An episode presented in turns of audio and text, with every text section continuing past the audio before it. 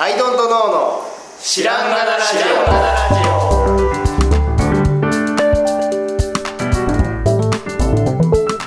オ。さあ始まりました。アイドントノーの知らんがなラジオ。この番組は僕たちアイドントノーが日常をアイドントノーしていく中で新しい視点を皆さんと共に発見していくという番組です。ということでアイドントノーの角田です。アイドント直樹です。アイドントの原田です。お願いします。お願いします。今ちょっとね、うん。あの乾燥納豆をはい口に頬張りながら食べてるんで、はい。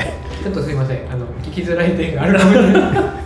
前ねあのーまあ好きなもの特集みたいはい。なことでお送りした干し納豆をうん。僕買ってきまして。うん。ちょっとね一周空いたんですけど僕がちょっとイベントでいなくて。っていうことでお土産で買ってきたんですけどどうですか？これね、一口一口目全然わかんなかった。なんか納豆っていうから相当パンチ強いんだろうと思って食べたら、うん口の中入れて10秒ぐらいは納豆なんですけど、うん。10秒後ぐらいからただの大豆になるんです。よ。うん。でなんかすごい地味で。でちょっと噛んでみたらまた味がひどくなってでも地味で。うん。と思いながらなんか口に放り込むの5回目ぐらいで、なんか止まんなくなっちゃって。気づいたらあこれハマるやつ。気づいたら骨抜きにされてた感じの。いつもいつだったかちょっと分かんないいつがきっかけだったかこれやばいです。袋出しとくとずーっとザラってしてこう食べちゃう。一回やっぱでも多めに口入れるのも美味しそうですね。あああ五六個以上、五ん六個ぐらいポンって入れるの。まあでもやばいな。ねまだありますね。知らないものね。そうそうそう皆さんにアイドントノーですよアイドントノーいや本当ですよ、これがね私の中での納豆の完成品。という見つけちゃったやつ。これねあの SA で買ったんですよ水戸の。うん。でね水戸の SA だともう納豆が棚にドラーって並んでて、うん。その端っこぐらいにこの乾燥納豆が3銘柄ぐらいある。うん。普通ね天狗の1個しかないんですけど、うん。ちょっと今回だるまのやつを買ってきてみましでもやっぱ味わい方にコツがある食べ物 最初は分かんないような、うん、なんかだんだんあそっかそっちねみたいな、ただからおつまみねっていうはい、チューニングをするのが、うん。まあ大事かもね。でそっかそっちねと言えばですよ、うん、そっかそっかそっちねと言えばですよ。プロジェクトヘールメアリーですよ。全然つながりないけどね。そうそう。ようやく青木さんが独了了解しました、うん。なので今日はもうネタバレ全開。そうですね。もう肝心のところ全部話す。ので、読んでない人は絶対聞かないでほしい、はいここから先は聞かないでください、はい、プロジェクトヘールメアリーの感想、はいうん。い。やどうでしたか？青木さんもうホットなところで、あのー上巻読むじゃないですか、上巻の終盤で、えそっちの話？ってなるんですよね、うん。それがもうまずまずそこで、うん。もういいですね。なんか上巻の上巻の序盤からなんだろう科学的なあ僕ドクターストーンがすごい好きだったんで、うんうん。なんか一個一個積み上げでうん。急に、急に SF の世界っていうよりは身の回りにあるこれを使ってこう工夫するとこれができるみたいな、積み上げにだんだんだんだん話が進んでいくんですよ。それ自体好きでうん。読んでたんですけどうん。上巻の中盤で急にカメラが見えなくなってうん。なんだって思ったらね登場するじゃないですか、うん。はい。もういいんですよ言っちゃって。もう言っちゃっていいですよ。宇宙船めいたものが。何もないはずの空間にあれでね。あの急展開はちょっとビビったね。うん。あれ？星がない部分があるっつってね。うん。あのね主要なネタバレ全開でいうと主要な、ね、ミッションがあるんですよね、はい人類を救うための,、うん。あのアストロファージをうん。どう対処するかっていうミッションがあってそっちにずっと注目してて、うんでそっか異星人って言ってもこういう微生物っていう概念あるんだ。異星人で微生物ってめちゃめちゃ新しいなって言ってもそこの一つのテーマでうん。行くに値するめちゃくちゃ壮大なテーマじゃないですか、そうですね。っていう方を見てたらまさかのサイドからの 別の宇宙船がいたっていう。いやもうほんまにね。そっちの話だったの？したみたいなね。そうはね。なんか最初結構だらっとしてるじゃない、はい。目覚めてからさ、はい。目覚めてから自分の状況を把握するまでがさ、うん。まあ、結構その密室ものというか、うん。密室で目が覚めたもの、うん。しかも遺体が転がっててそうそうそうそう。これは何だろうそうみたいなっていうね。そうそうそう。で,で、あの表紙でネタバレしてるから、うん。あのう宇宙ミステリーなの？みたいな。うん。入りじゃないですか、誰がこいつらを殺したそうんだ誰が殺したんだ、うん。俺は誰だって、なんだ俺ムキムキだなって。いうようなところからなんか2階へ行くためにはどうこうみたいな最初あのオデッセイを書いた人だから、うんうん。やっぱそ一人でなんかその遠くの宇宙まで行って、うん。なんかミッションこなして帰ってくるだけで、うん。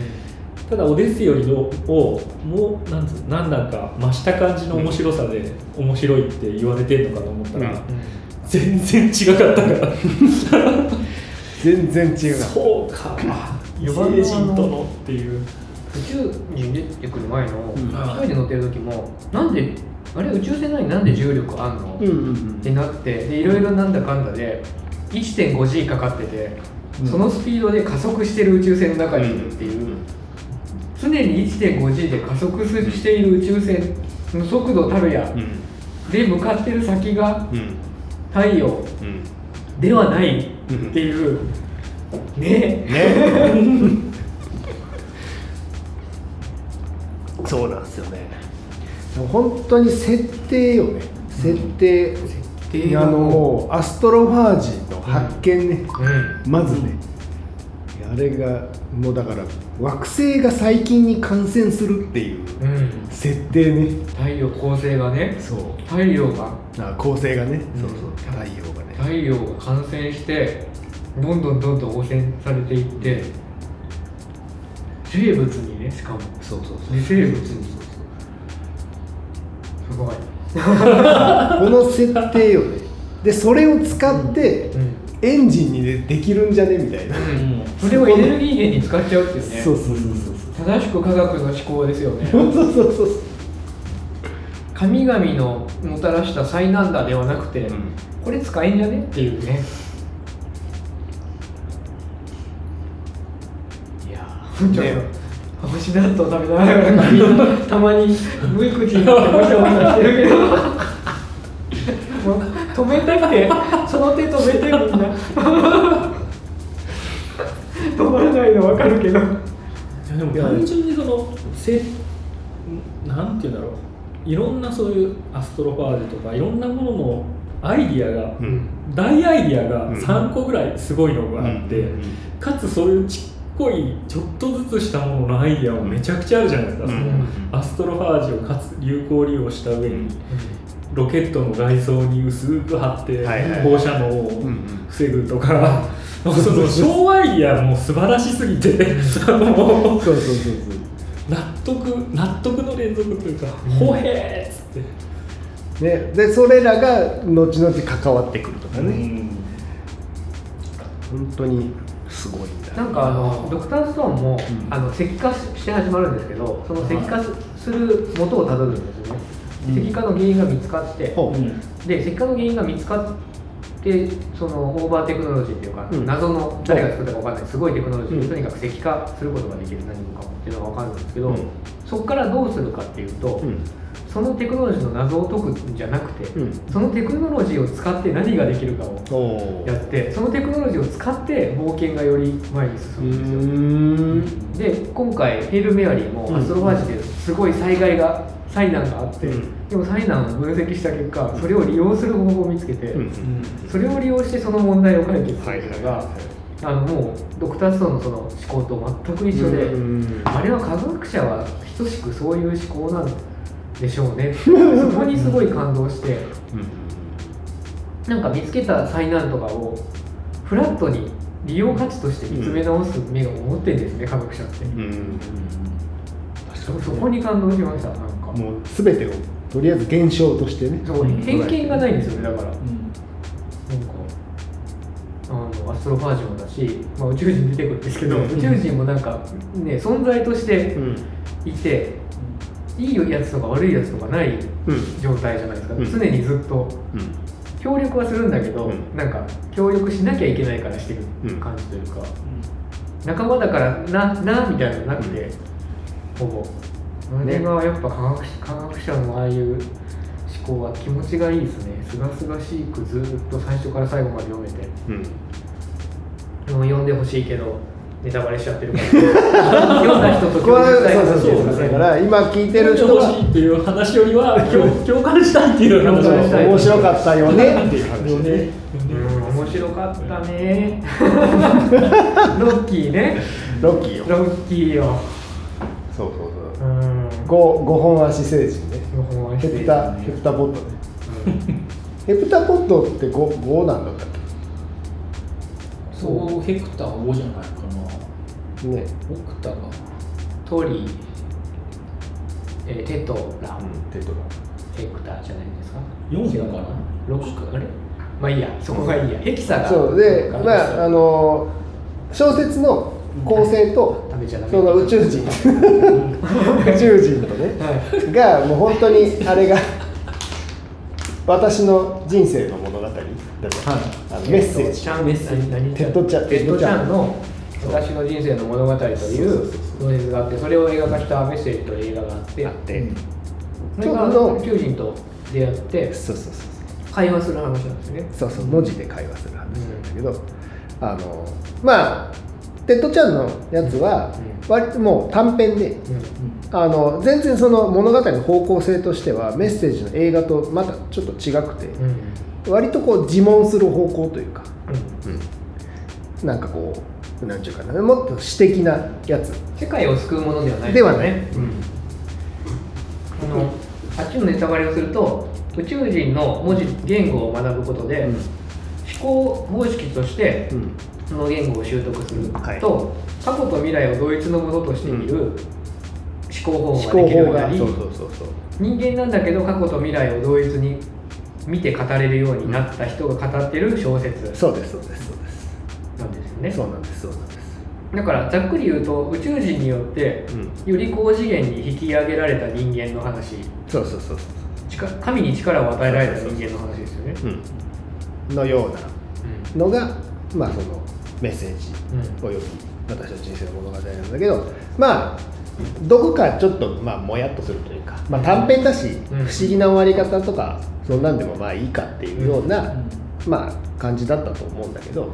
その構成というか、うん。と結構に似てるんですよね、うん。だから物語が2つ並行で走ってて、っていうのも、まあ、もちろん似てるんだけど、あの出てくる宇宙人も似てるし、で宇宙人との間が常に壁で仕切られてるっていうのも似てるし、環境が違うからね。そうそうそうそうでその何らか最初コミュニケーションが全く取れない状態から何らか確立していくっていう設定も似てるしみたいなところが、まあ土台は一緒ででもものすごくすっきりさせていうん。するっていう方向をやってるのが、まあ、ヘイル・メアリーだなとであの宇宙人をより高度なものとして描いてたのが、うん。僕そんなに SF 読んでないですけど多くの SF の共通点なんじゃないかと、そうだから本当によくあるのが、うん。アイザック・アシモフさんとかは、うん。結構それで、うん。あの2001年とか、うんうんうん。完全にそうですね確かあれ？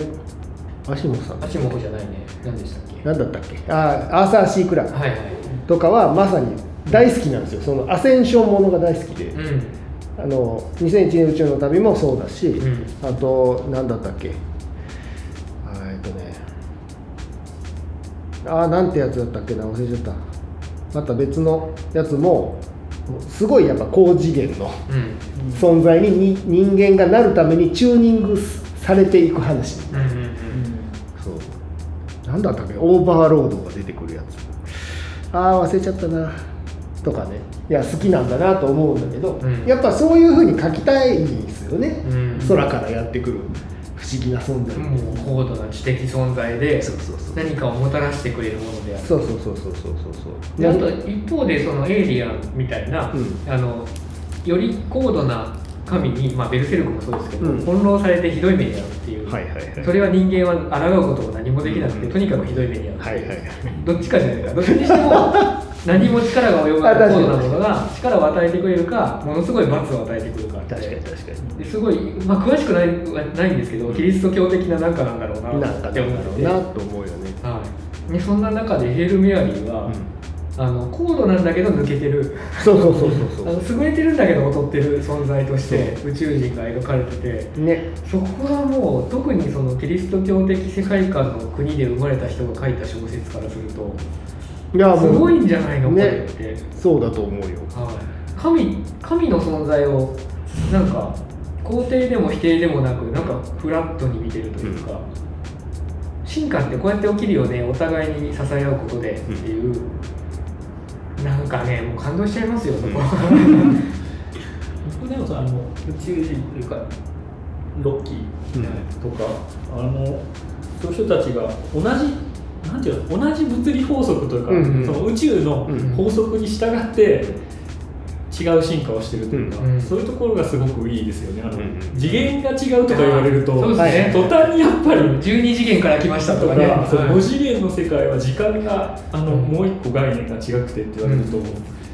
えそうそうなの？みたいなそのあのメッセージの方がそうですもん。ね時間時間っていう概念がない世界からやってきた。とか、あとその円環で閉じてるとか言われると、始まりが終わりとか言われると、面白いんだけどうん。僕はあれかも。タイムパラドックス系が全体的にあんま好きじゃないかもあてかなんかなんかずそれやられちゃうとっていうのが、うんとか次元がそのルールがじ変わってるっていうのが、タイなんだなあの確かに、ね。えっとバック・トゥ・ザ・フューチャはい。ーの1ぐらいはそれもギャグで楽しめるんですけど、はいああいうのだったら、うん。割とシリアスなやつで SF であれやられると割とうんうんなんかだからヘール・デアリーがめちゃくちゃすごいそこがいいなと思って好きになりましたね。ね。いやあの途中でさあのなんでその、ね、時間とかずれずにうん、うん。全然別の惑星で進化したはずの俺たちが、うん。ななんでここで偶然出会ってんねんみたいな。まあそれはだから SF 的な、うん。そのなんかその設定というかさ、もうなその普通疑問に思わないようなとこだけど、うん。僕ら的にはやっぱなんそんな偶然あるかよって思っちゃうようなうん。ところ、っていうのを2人でその異星人と話し合ってさ。でいやいやこうお互い同じような技術で、うん他にもまあだから宇宙人みたいな。無数にいて。無数にいてでおお互いにその困同じような技術だから同じように困ってて、うん。同じようにはこれを発見してここにいるんだから、まあそういうもんじゃねっていう説明がそこにもなされてるとか。そう。だからあれですねより高度な文明であれば、うん。アストロファージに困らないで困らない。自己解決できるし、そこまで至らないやつらは滅んでるから、ほどほどにそう進化してて対処できる我々が出会うのは必然かもねみたいな、だからあれはすごい宇宙人と地球人が確率的に出会うわけないじゃなくて、そんなものは無数にいて、出会う理由がなかったっていうことなんですよねね出会う理由ができちゃった時に出会うべくして出会うのはレベルが近い人なんじゃないかっていう、そんな設定なんで思いつきました？あんなの。そうそうそう。全でそこを、はい別に言わなくてもいいとこじゃない、うん。けどちゃんとそこをお互いに疑問に思ってうん。言う登場人物がね。そうそうそう言ってるっていうところが、うん。なんかこうちゃんとしてるなっていそうなんですよね。そう。科学者であればそこを絶対疑問に思うはずだよねとか、うん。そうそうそう。そうなんですよ。いや本当にもうあれですよ。僕の中の1位1位2位に入る SF 小説、うんうん。でも僕小説の中で割とトップいっちゃうかもぐらいかもしれないです、ちょ得るものがあのエンタメ性があるのに得るものが。あの なんか哲学的にっていうかその思想あの神っていうものの位置づけとかうん。がすごい馴染むんですよね、うんうんうん。人類の進歩がやっぱ与えられたものでもあだからいつも言ってるけど、あのあれじゃないですか。教えられるの嫌いじゃないですか。うん。より高次なものから教えられるのすごい嫌いなんですよ。だからなんかお互い持ってるものを編み合わせて、はい。より高次なものにお互いがなるっていう、あの考え方が、もう正解。ね。だ実際そうじゃん学びってっていうでねあの衝突するでもなく、お互いの足りないところを補うことでより高次に進化するって、出会いとしては理想系だなって、うん。異星人と地球人であれ大人と子供であれ男女のであれうん。すごい。出会いというものをえなんか描いている物語としてうん。究極系だと思いましたねなんか。ねいやーびっくりびっくりしたけどね。あれ？さっき誰だったっけ？まだ途中だっていう。山根さんがまだ。ああそうかそうか。がまだファーストコンタクトのところ。まだねシリンダーを投げ合ってる。そっからよっていうね。あそこか。らですよねーまだあそこだ。何が起こるんやってあそこまだあの恋愛小説で言ったらあれですよね。駅のホームの向こう側に彼女がいてね そんくらいですからね。まだ会話もないですから。ないね。なぜこんなところに彼女が？っていう。はい、さっきもいたぞみたいな。そんくらいのところで。ね本当恋愛小説だと言ってもいいぐらいですよもうあれはいいすごいっすああ途中ねそのまあ映画映画受けというか、うん。まあ、爆発的なこともあり。爆発とかね割と派手に爆発とかし爆発的なこともあり。うん。でこうね消火消火活動あり。はいそうあのまあネタバレ全開なんで言ってしまうとあの見事タウンメーバーうん。のところに行くじゃないですか、うで採取したぞって言った時にバーンって爆発して、アストロバージが喜んじゃって外に大放出されちゃったっていう、んあそこもあのエンタメ的にそこで爆発起きるトラブル起きるのが最高だし そこになんせ理理由が納得しかできない理由が そりゃそこで爆発するよってもうストーリーがなんか後からストーリー考えたんじゃないかと思う必然性なのにエンタメ的にど真ん中を置いてる感じがあるんですけどどうやって考えたんですか？どうやって考えたんだろう。ねいやでもあれですよ。あの最初に書いた小説が映画化されるような人だっていうだもう違うんでしょうねレベルが。あプロットなんだろう何回もシャッフルしてんでしょうね。まあまあね。何回も書いたものをこうこっちをこっちに先にこうした方が面白いかとか。そうそうそう。だからあれさ過去のね話とさ交互にこう語られてさはでだんだん、まあ、思い出してくるわけ。じゃないうん。それそれが思い出したことみたいな感じ。で最初何も覚えてなかったけど、はい思い出したことみたいな感じで昔のエピソードがだんだんやってきてで結局俺はなんでここにいるんだろう、うん。こなんでこのミッションに関わってるんだろそなね。うんってこれないようなねヒーローミッションですよね。そうそうそう。なんで関わってるんだろうっていうのが最終的に思い出した時うん。の衝撃とか、うん。なんかまだ仕掛けてくんのかいみたいなとかさ、そうなんですよね。しかもあの人類のためにね自分は死ぬという選択肢を、お帯びるミッション。で小説読んでてやっぱこいつ好きだなこの主人公って思いながらでもそういうヒーロー僕なれないしな、そこだけ共感できないわって思って読んでったら、あのめっちゃなりたがってなかったっていう。めちゃくちゃ強制的にロケットに乗せられてた。ずーっと最後最後の最後まで、うなんかあれ全然この人蚊帳の外じゃん、はい。なんで宇宙船乗ってんの？そうそう。なんでなんでって思ってたら、はい最終的に事件が起こる。事件が起きて無理やり取り押さえられて。注射打たれて。薬物打たれて。やーっつってで注射打たれて、はい。記憶がないっていう。そう記憶を消される注射を打たれて 記憶なければあんた科学者だから好奇心に突き進んじゃうでしょって言われてもうその通りに動いてたんですよね。ね。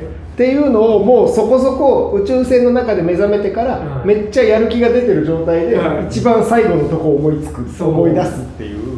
でここまで来たらもうやるしかないじゃんかよ。やるしかないじゃん。正義感しかねえよ。やるよれはもうああ共感しかないって。あれうまいこの主人公好きってなる。うまいよね途中から怪しいでありましたけどね、俺はもう行かねえからな、俺は行かねえからなって言い出して、言い出したじゃないですか、これは、これは怪しいぞってすごいでもこいつもどうやって飲めんだろうっていうのは、ね。あそこまで強制的だと思わなかった。最後はなんか説得するのが説得じゃなかったんですよね無理やり。無理やり。この女悪いやつやで。ストラッとね。あなた人類のためなんだから死になさいって最後。最後言うっていう。やだやだ。っつってあそこは良かったっすね。でもねストラットさんもはい。相当な覚悟を持ってるというかもう私はどうせ逮捕とかされるんだから。そうですね、あでもそこですごいあなたはずっと逃げてきた人生なのよっていうところがあって、うん主人公がその論文出して、うん。ちょっと認められなかったからあ逃げてがあの先生になって、ん。で恋愛関係も大体逃げてて、うんで逃げ腰の人生でずっと続いてって言われるじゃないですか、結構なんか誰だ誰しも胸に来るものがあるじゃないですか、あ逃げてうん。ばっかりじゃダメだなって。でもでも逃げるって選んでで無理やり強制的に乗せられて で最終選んだ答えが最後別のまあ星に行くじゃないですか、あの人逃げ続けて逃げ続けて逃げたんですよ そう結局ね地球戻んないし。戻んないね。で僕はそれをすごい感動して、うんあの逃げた先に答えがあることを肯定してる作者じゃないとうんこれ書けないと思って、うんうん、どんどん逃げろ逃げろ逃げちまえ逃げちまえっていう気がしてねすごい気持ちよかったです、うん。それがそうね。まあせまあ設定だからあれだけどなちょっとどれも極端だよね。ストラットさんも結構極端だし、はい。その主人公もさあそこまで人間との関わりのない人っているから。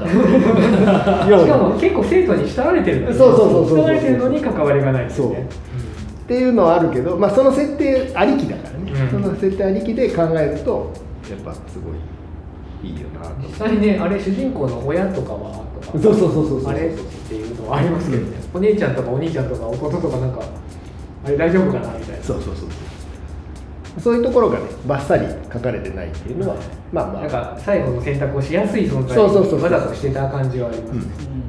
でもそこも気をつけされてたかもしれないですよ。家族の記憶とか。確かにかろうじてストラットまで出てきたけど後からお父さんのこととか思い出すんですかね、ね。いやーすごいね。いやもうだから終わりもねあの終わりじゃないと僕はも嫌だうあの終わりはもうガッツポーズでしたね。あの終わりってその別の星っていう選択肢で選択肢じゃないですよね。追い込まれてそこしかなかったそうそうそう地球には帰らないでも、帰帰ろうと思えばそう帰ろうと思えば帰れる。残ってるっていうね。そう。状態としてはあの星の人たちがそれまでに用意してくれて一応その軌道上には帰れる宇宙船はあって。13年ぐらいかければ帰れる。そうそうそうでも限界ぐらい。帰って限界ぐらいの年にはなってるってそう。いう。で、まあ、そこからどうなるかっていうのは全然作あの読者に任せてくれて構わないぐらいのそうですねでも今でもあそこでもうねい何10年とかなんか経っててね。はい。ミーバーガーを食べミてーバーガーを食べてミーバーガー良かったですね。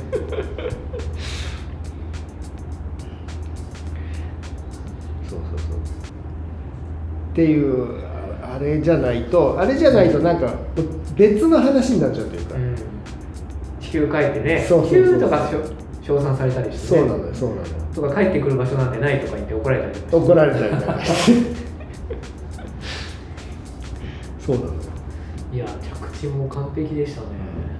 で地球人からしたらただただその死んでしまった英雄に救われたっていうことにはなってるし、そうですね。宇宙人となんちゃらかんちゃらあありましてという話が地球人から見えてないところが僕はすごい良かったなと思う、うんいや分からん2 2 2ヘイルメアリー。2やっぱり帰ってきた。安田は帰ってき可能性ありますね。やっぱり帰ってきちゃたちゃん若返りとかさせたら嫌ですねそこで、うん。うそうね。ただそこまでの技術がないんだよね。うん。そうそうあのそこがいいんですよねあの星のスペシャルなものはないね。もうキセノナイトだけ規制のない規制のないともね A 液と B 液混ぜるだけだからそんな難しいことじゃないからね。なんでできないんだろうっていうぐらいの話だよ。そうですね。他の。えハンズに売ってんじゃんぐらい。の感じですそうそうそう。規制のないとはもうキセノナイト何でも作れる。よいよい。よいよい。よいいやーでも本当に良かったな。なんかすごい根っこのとこで良かったな価値観が。うんうんうん。ほんまにそう。こうありたいなと思えるというかね、ああありたいですね。人としてああありたいね。好奇心のためならやっちゃうんですよだって。っていう、うん。正義も敵もないくね好奇心のために突き進むって、うん。なんて素敵なんだろうと思いますね。ね一貫一貫してるよね。好奇心っていうのがね、うん。最初からね。いやだから一番い引っかかるとしたら、はい。あの他2人の乗組員がね、はい。ミイラ状になって死んでたっていうはい。ところの設定は本当にいったんだな。そうそれがね 最初のそのなんかフェイク的な、うん。そのそっちですよってミスリード的なね。ミスリード用でしかない。そこも一個謎解けてもよかったんじゃない？とかね。だから怖いやつかと思うじゃん。そのだ、はい。あの二人周り見回したら2人死んでて俺だけ生きてる、うん。でロボットアームが何か言ってくる、はい。で俺も殺されるのかなみたいな、うん。まあだからそっちを誘うあれなのかな。ねにしてはちょっとでかすぎですよね最そうなんだよね。だ映画化がさ、はい。決まってるっていうところでさ、うん。そこをねどうはしょらないと絶対収まんないからなんか割とうっかりで死んでるじゃないですか、うん。ロッキーの方もうん。放射線知らなかったみたいな。死んでるしはいはい。あとロッキーのあの傷をな治すために、うんうんうんうん。あのブシューってすごい治はいはいはい。療してやったら、あのそれ実はかさぶたみたいになりますので それとばあのタイミングによってはそれのせいで死んでたっていうミスを犯してたりする人なんで。なんか一描写うっかりボタンを押しちゃって2人殺しちゃったっていうのを 思い出してもよかったんじゃないかな。ヤムになんかもうしょうがないミスみたいなはいはいはい。終盤にあのアストロファージ 1mg と 1nm 間違えて大爆発ああはいはいはい。あんくらいのことが起きててもよかったんじゃないかなとあの2人に関しては思いましたね、なるほどな。うん悲しいけど。確かに。でも起こるじゃんそういうことって。ね。だから適性があったとしても完璧じゃないよっていうのを示すためとしてはちょっとでかすぎるで事件かすぎますね。逆にあの記憶消すその財がうん。助けになってうん生きてたとかうんいう設定もありえる。けあど、あ確かに。うん。ね、脳みそをなんかこうそういう状態に陥れることでなんかうん。眠りやすくなってたとか。かもね。欲しいですね。欲しいがもうちょいとかね。はあっこだけなんかちょっともやっとただ運良かっただけなのみたいな、そうそうそうそうそうそう。こがたった一箇所ですねそう。本当にそこだけ？ここだけは気になるな。スピンオフですか？そこだけ。そう。だ途中ね、うん。途中何があったのかっていう。うん。そうなんだよな。その記録何があったのかっていう記録を別に見ようともしてないし。うん、もうそうそう。これは後後にしようっつって、思い出すの辛いから。ね。そうそうそうこだけは気になったけど。うん。でも皆さんにおすすめします。99もうもうよ点。もう読んで99点ってあそうですだからねいやそうですね。加減約100に近いんですけど。あそこだけですね。ねすごい。いやえ映画いつなの？監督も発表されてないんですよね。ライアン・ゴズリングだけ。もうランゴズリングで映画化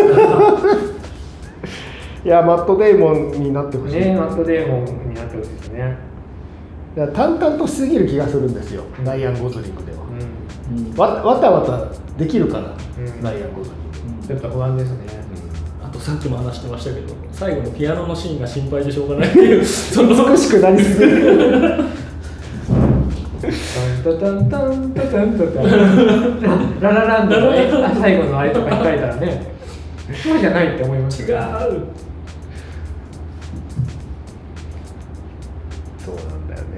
いやでも楽しみやけどな。どうどうなってくるのか。メッセージも結局全然違ったけど、うん。あの文字の部分が小説だとぼんやりとしか書かれてなくて、うん。確かに確かに。そうあ円にするって、うん。えーって思う。アイデアでしたね綺麗でしたもんうんね、うん。そうそうそうそうそうそう。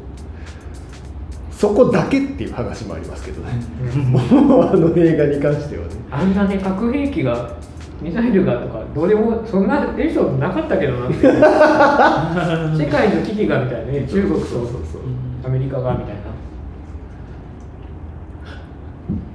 ちょっとねあそこだけなんか安い怪獣映画みたいにな急にどうした？どうしたんだっていう。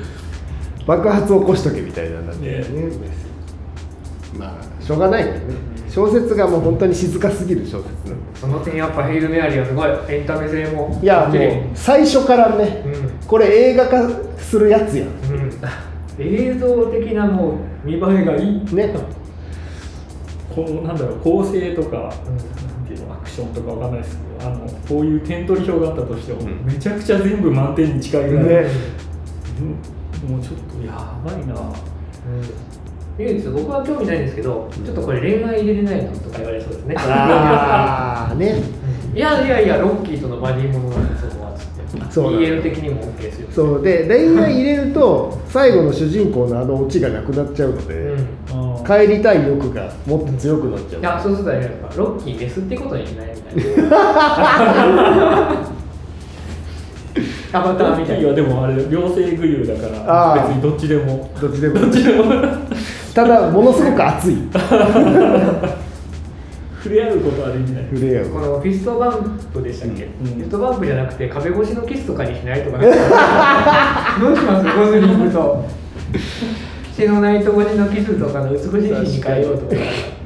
そうなのよ。だから俺はだから人の顔みめいたものがついた宇宙人に変えられちゃうのがうん。一番嫌だなって思う、うん。あのもう一見さもう絶対コミュニケーション取れへんやんっていうやつとコミュニケーション取るのがいいうん。わけですうん。使えてくれるじゃないですかそこやるか仕草で可愛く見せるみたいなのあやれんじゃないかなと思うけど。嫌ですね顔ついてたら顔ついてたら嫌だな。顔がないだって目がないんじゃないですか。目の必要がない生き物。物物体ですもんね。そうそうそうそうそう。いやそこがだからその映画館のスクリーンの向こう向こうっていうかこっち、ん。観客がそこをね「え目目ないのキモ」っつってさうん。言う人だっていっぱいいるわけでしょ、うらそこでやっぱりこういろんな力が働いて、うん。顔は入れようよってなるわけじゃないですか。わかんないけど。ん二足歩行にしようよそうそうそう。ちょっと腰とかくびれさせたらどうかなんか。女の子タイプにしようみたいな。そうそうそう。だってあのメッセージでも、うん。ヘプタポットの小説の描写はもうどこが前か後ろか分かんない、うんうんずーっとシューって前に出てきてそのままバーって帰る、うん。そのまま向きで帰る、だから前という方向がないという設定だったんだけど、でもなんか、うん。映画だとさなんとなく人みたいなものが生えてて、うん。上に頭みたいに。うん。で前前という概念がなんとなくありそうなうん。歩き方をしてきて、なんかそういう感じになっちゃうんだろうなうん。思うんだよね。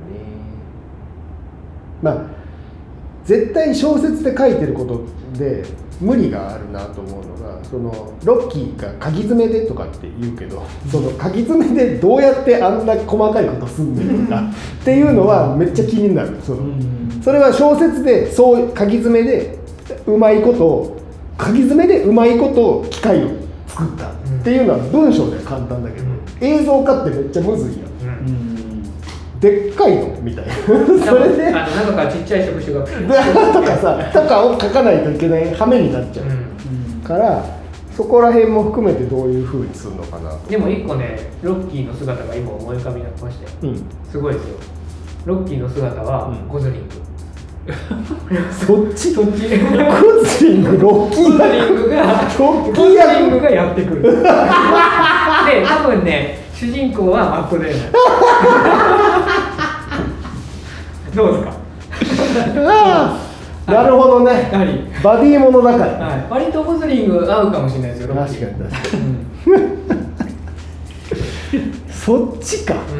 うん。もうだからあれかあのースター・トレックみたいなこと。肌が肌が岩っぽい人の形をした人だ肌が岩っぽいゴズリングがいてでそれに対してマット・デーモンがえやいのやいのしてなるほどね。握手しようとして熱っあてなるみたいな。でもゴズリング似合うじゃないですかそういう 異物異物感。そっちか。こっちじゃないですかね。だってダブル主人公だからあり得るよね。あり得ると思います。なるほどな、うんそちょっと納得してきた。その手があったかマットデーモンが寝てるとこ見守るんですでも今もゴズリングがそのあのあの悲しそうな目で。でじーっとじーっと見守るでマットデーモンもなんか気に気になるな。ってかもう気にしながら寝るっていう。左肩痛いわって言ってバットでもねはあって言いながら。見つめられててしんどいわ。すごい似合う DL ものとしていいんじゃないですかジャンル的にそれめっちゃいいよ。それやったらいいよ。これやったらいいそれやったらいい。うんそれやったらいい。予算も落とせそうだから CG がね、全部そのロッキーの部分の CG がうん。全部そのゴスリングを岩っぽくするの。でモデリングに直接塗ればいい塗ればいい質感をね。そうそうもう初期スター・トレックみたいな。絵の具で抜くで塗って。おーなんでなんかこう制服でも着てれば顔 顔だけですよ。そうそうそう。ああなるほど。それだね。もうこのあの5本の手とかやめようと。うん。もう予算がない人間でいいじゃん。ほんゴズリングで行こまやうもうゴズリングややったことで手一杯なんでね。そうでもゴズリングとマトデーモンだけやとえばあと人いらない。あと宇宙船だけだもん。うん。あと思い出の方はなんかアニメとかで適当に。アニメ？そうかそうか。思い出もやらないといけないからな。予算は心配しなくて大丈夫ですよ。日本映画じゃないんで。日本映画じゃないあの削ら削らなくていい大丈夫です削らなくていい進撃の巨人みたいになるなんないですいやでもだから内容が薄くなるのだけは嫌なわけですよですよねそうだからといってそのなんちゅうかさアベンジャーズみたいに、うんもうとにかく入れなきゃみたいなもう分刻みのスケない秒刻みのスケジュールみたいなのもなんか困るので、うんちょっとゆっくりやってほしいですよねまあだから3時間ものとかでもいいので、そこに三部作とかね。うん。あ3部作とかしてくれるんだったらもう全然、ネットフリックスのドラマ化とかね。あね。ドラマの方がいいかもね。そう。ドラマの方がいいじゃない全然もうただただ言ってるだけだけどね僕たち。ただただ消費者として。1万円出します。1万円。何で受け付けてダメですよ。ネットフリックスに1万円払うからダメですか？作ってくれないかなどんぐらい評判になってるんですかね小説としては日本国内。なんかでもね本屋さん行っても売れ筋本には並んでないです、うん意外とですよねなんか。あんな面白い。あんな面白いの。SF ってジャンルがうん。やっぱ表に出てきてないんですよねなるほどね。残念やな。SF としてじゃなくても面白いけどね。いやでもねだからうちの嫁とかは宇宙人が出てきた段階でもうダメっていう。うんもうだから現実のものとして考えられないくなっちゃう、その問題があるんですよね、うん。S うちの奥さんもそうなんですけど SF は、あの現実のメタファーだからすごいんじゃないですか、うん。てかむしろ現実だとして読むじゃないですか、SF 好きの。苦手な人はだって嘘の話やってるんですよね。なっちゃうんだよ。それ言うたらお前あんたの好きな日本映画とかだってそれ設定としては全部嘘や。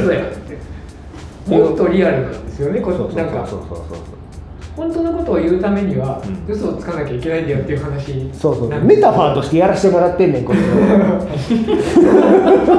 タファーじゃメタファーとしてやらせてもらってんねん、うん。ね。それがだから宇宙人っていう極端な設定だけどそれがまあ隣人との話だとかね、うん。そういうのと置き換えてみなさいよっていう、うん。そういう話です本当見なさいよって